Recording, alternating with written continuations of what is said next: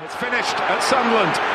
Manchester United have done all they can. That Rooney goal was enough for the three points. Manchester City are still alive here. Balotelli, Aguero!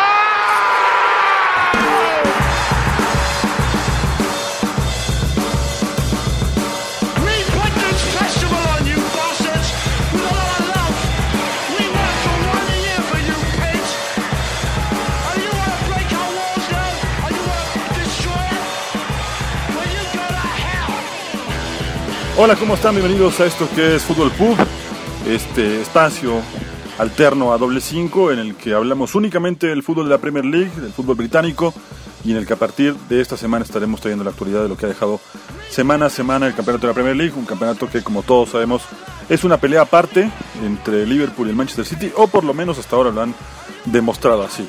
Vamos a hablar un poco sobre lo que hizo el Chelsea, un Chelsea que le está sacando mucho provecho a los jugadores que tiene Frank Lampard, pese a estar siendo cuestionado hace algunos días, ha empezado a demostrar por qué hay que confiar en su proyecto y lo vamos a platicar aquí más adelante, lo que pasa con el Manchester United y por supuesto la revelación hasta ahora del torneo, que es Timo Pukki, así como el sorprendente Leeds de Bielsa, que quiere de una vez por todas volver a la Premier League. Bienvenidos a esto que es Fútbol Pub.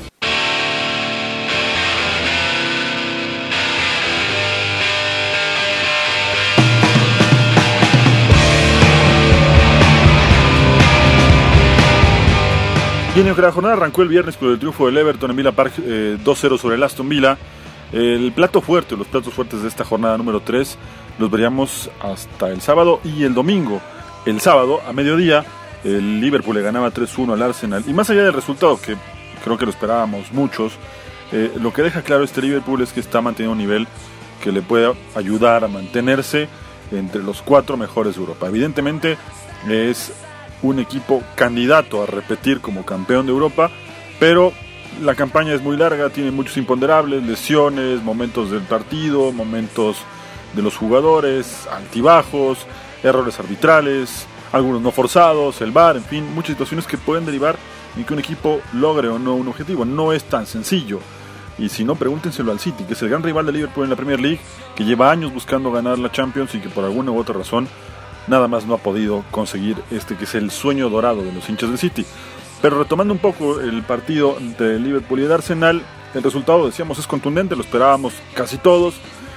Y también esperábamos que fuera ya durante el trámite del juego mucho más amplio. Sin embargo, el equipo del club, ya en el segundo tiempo, cuando se sentía seguro con el 3 a 0 después de la segunda anotación de Sala, soltó un poquito el acelerador, puso el navegador automático, dejó que el, el Arsenal tuviera un poco más la pelota. Defensivamente es un muy buen bloque el equipo de Liverpool. Matip, que además hizo un gol, y Van Dijk, que se están convirtiendo en una de las parejas más sólidas de toda Europa.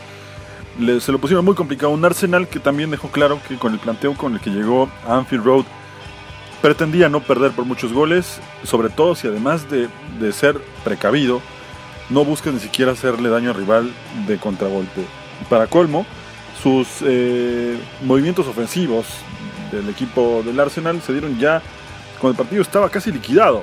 La caseta ingresó cuando el partido estaba 3 por 0 y fue Lucas Torreira, otro de los jugadores que ingresó, que termina haciendo el gol de descuento cuando le quedaban 5 minutos al partido.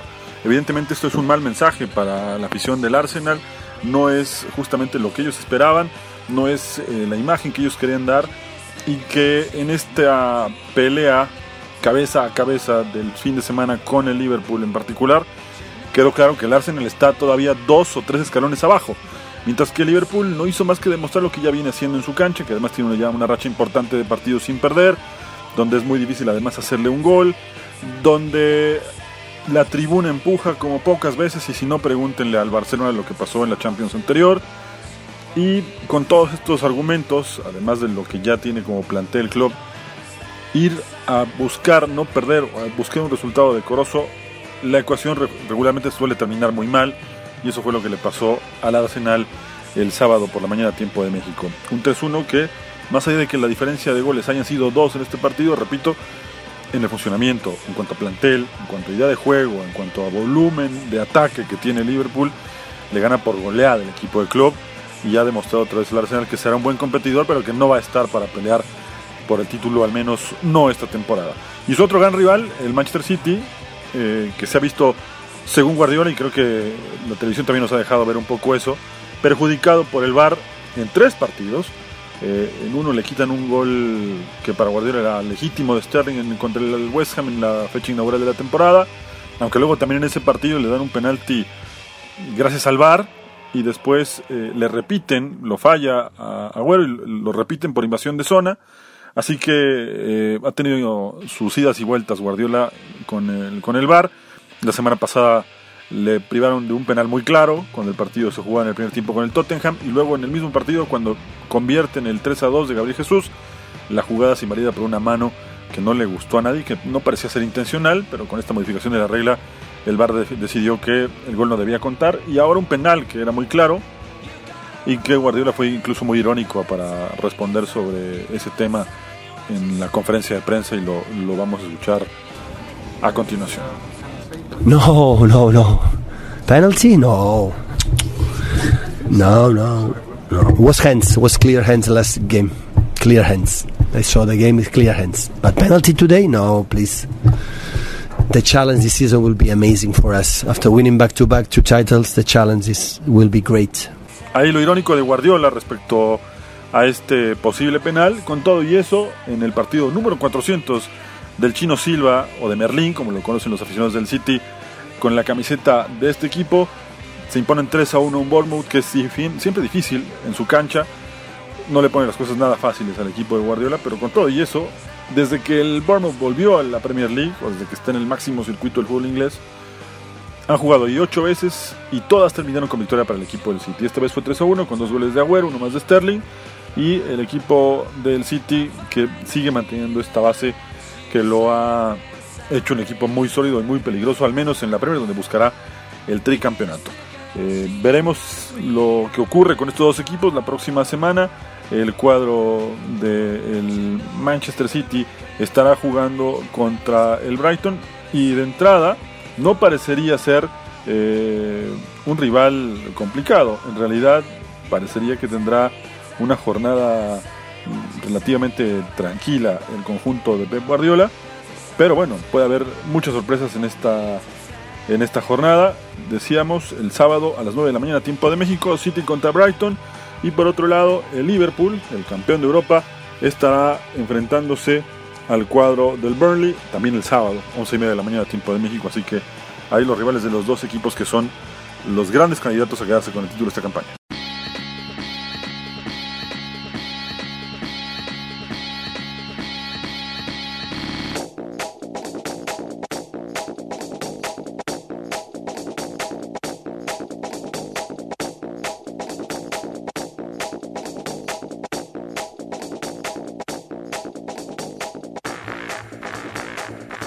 Alguien quiere preguntarles cuál pudo ser o cuál a su juicio ha sido el mejor partido de esta jornada, desde luego no hay que pensar mucho. El Norwich contra Chelsea fue sin duda el partido más atractivo de esta jornada 3.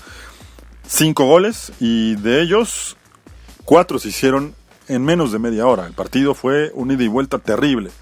Abraham, que es una revelación con el Chelsea, que ya un rato más vamos a platicar de él, hizo el 1-0, pero tres minutos después Candwell eh, empató, luego Mason Mount, la otra gran joya que tiene el Chelsea en sus manos, hizo el 2 a 1. Y Timo Pukki, la revelación goleadora de la campaña, hizo el 2 a 2. Así se fueron al descanso, pero el partido realmente tuvo muchas alternativas. El Chelsea le está sacando provecho, mucho provecho al plantel que le quedó. Hay que recordar que no pudieron hacer fichajes y que lo de Pulisic se hizo con anterioridad a la sanción que arrastra el equipo de los Blues.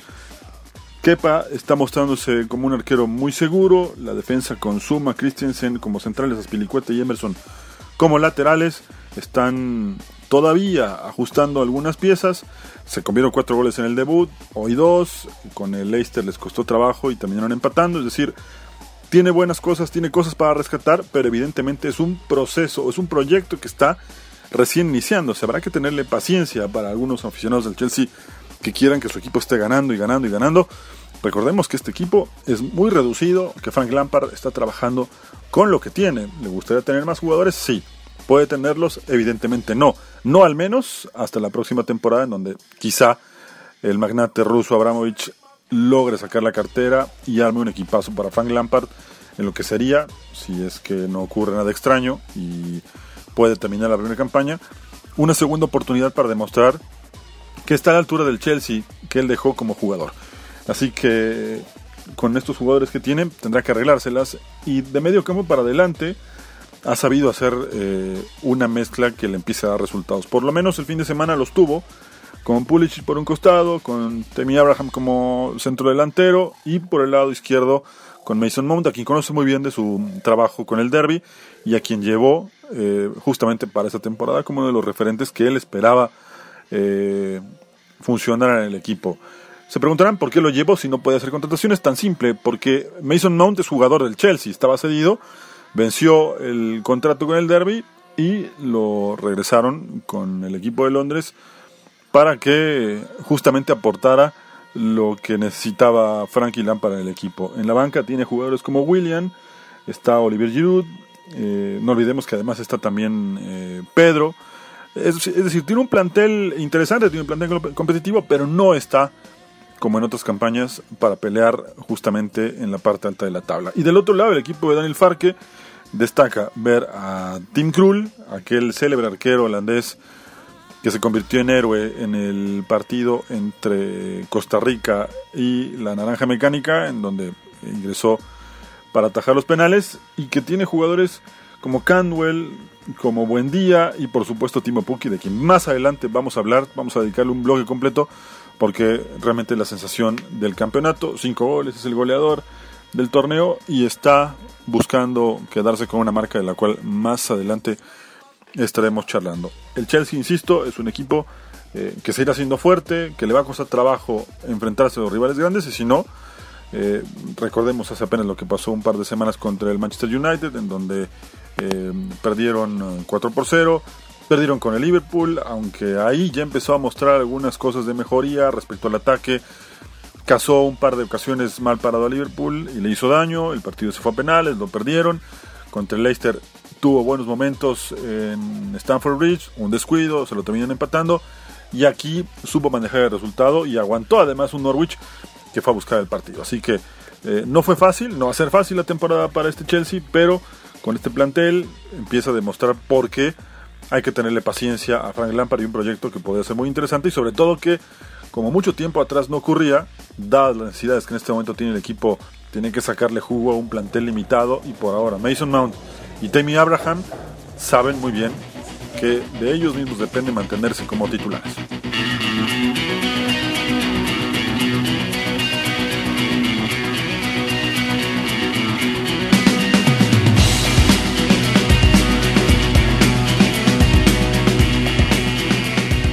Bueno, si hasta hace unas tres semanas, quizá cuatro, les hubieran preguntado sobre Timo Pukki, seguramente no habrían sabido qué responder o no habrían sabido ni siquiera en qué equipo juega.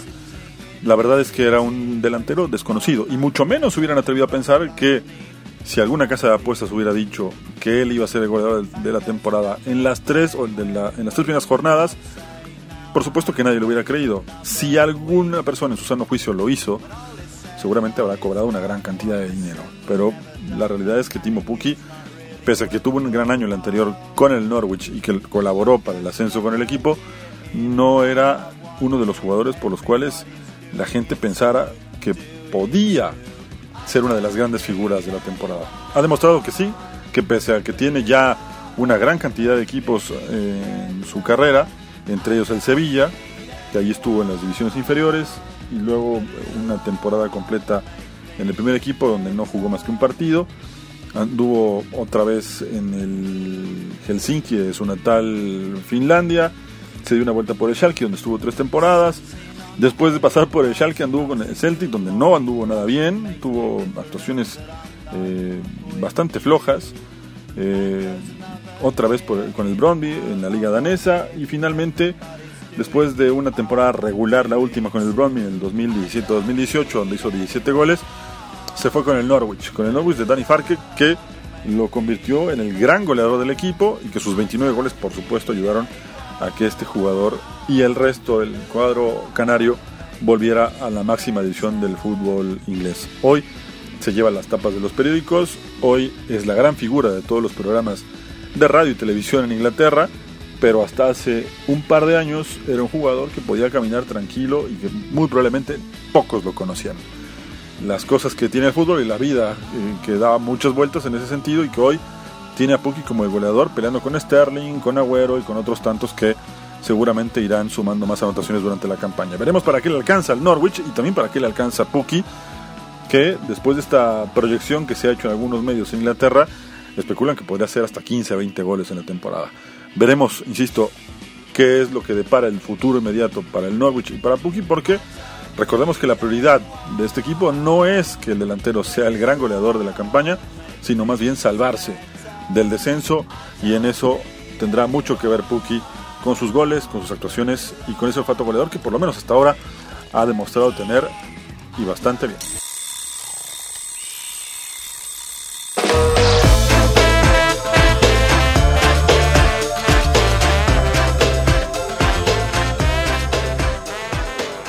Bien, antes de despedirnos, nada más recordar lo que pasó en el resto de la jornada, una jornada de visitantes y también ver un poco de este Leeds, este sorprendente Leeds que es el líder de la segunda división de Inglaterra, del Skybet Championship, que está teniendo buenas actuaciones, fue a la cancha del Stoke y la verdad es que desde un principio manejó muy bien el partido, generó buenas situaciones, eh, Dallas había puesto una pelota pegadita al poste antes de que llegara la primera anotación.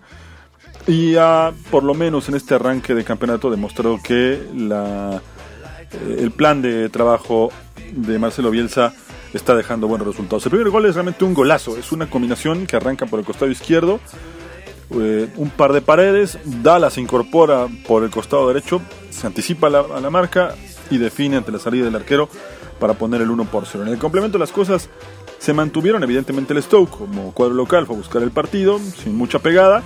Defensivamente se comportó bien el equipo de Bielsa, que a partir de allí empezó también a buscar de contragolpe, pero se apoderó a través de la pelota y con un Patrick Branford que está atravesando por un buen momento, tanto para definir como para asistir, eh, puso el pase para el gol de Alioski, que fue el 2 a 0 y con el que ya Elite se sentía bastante cómodo, empezó a sentirse mucho más tranquilo en el campo y luego un pelotazo largo para que Branford eh, le quedara la pelota de rebote y con un zurdazo venciera frente al arquero eh, para hacer el 3 a 0 y así liquidar un pleito que eh, había empezado mal para el Stoke porque había Twitter, habían puesto una, una foto del entrenador de este conjunto donde festejaba con la frase de mañana. Y el Leeds, una vez que terminó el partido, puso la, foto del mismo entrenador, pero ya con un semblante muy serio y con eh, la frase, con, la palabra hoy, como diciendo, se adelantaron, festejaron antes de tiempo y el es el líder del campeonato, un campeonato al que le queda mucho, mucho trecho y que por lo menos por ahora ha demostrado que va a estar a la altura del equipo de Bielsa, luego de lo que pasó con ellos la campaña anterior, en donde se desinflaron, perdieron el ritmo y perdieron también en los playoffs la posibilidad de volver a la, primera división, a la Premier League. Y comparten la punta con el Swansea, que también tiene 13 puntos. Más abajo está el Charlton con 11. Y el Bristol, Fulham y Preston, por ahora son los equipos que estarían disputando la ronda de, de playoffs para buscar el tercer ascenso a la máxima división del fútbol inglés. Esto ha sido Fútbol Pub, el breve análisis, el breve resumen de la jornada que tendremos semana a semana aquí con ustedes. Más adelante se irán incorporando nuevos invitados, algunos eh, de forma permanente, algunos con algún comentario, pero estaremos aquí una vez más semana a semana con lo mejor de la Premier League. Disfruten de una semana que tendrá Capital One Cup y también grandes partidos el fin de semana.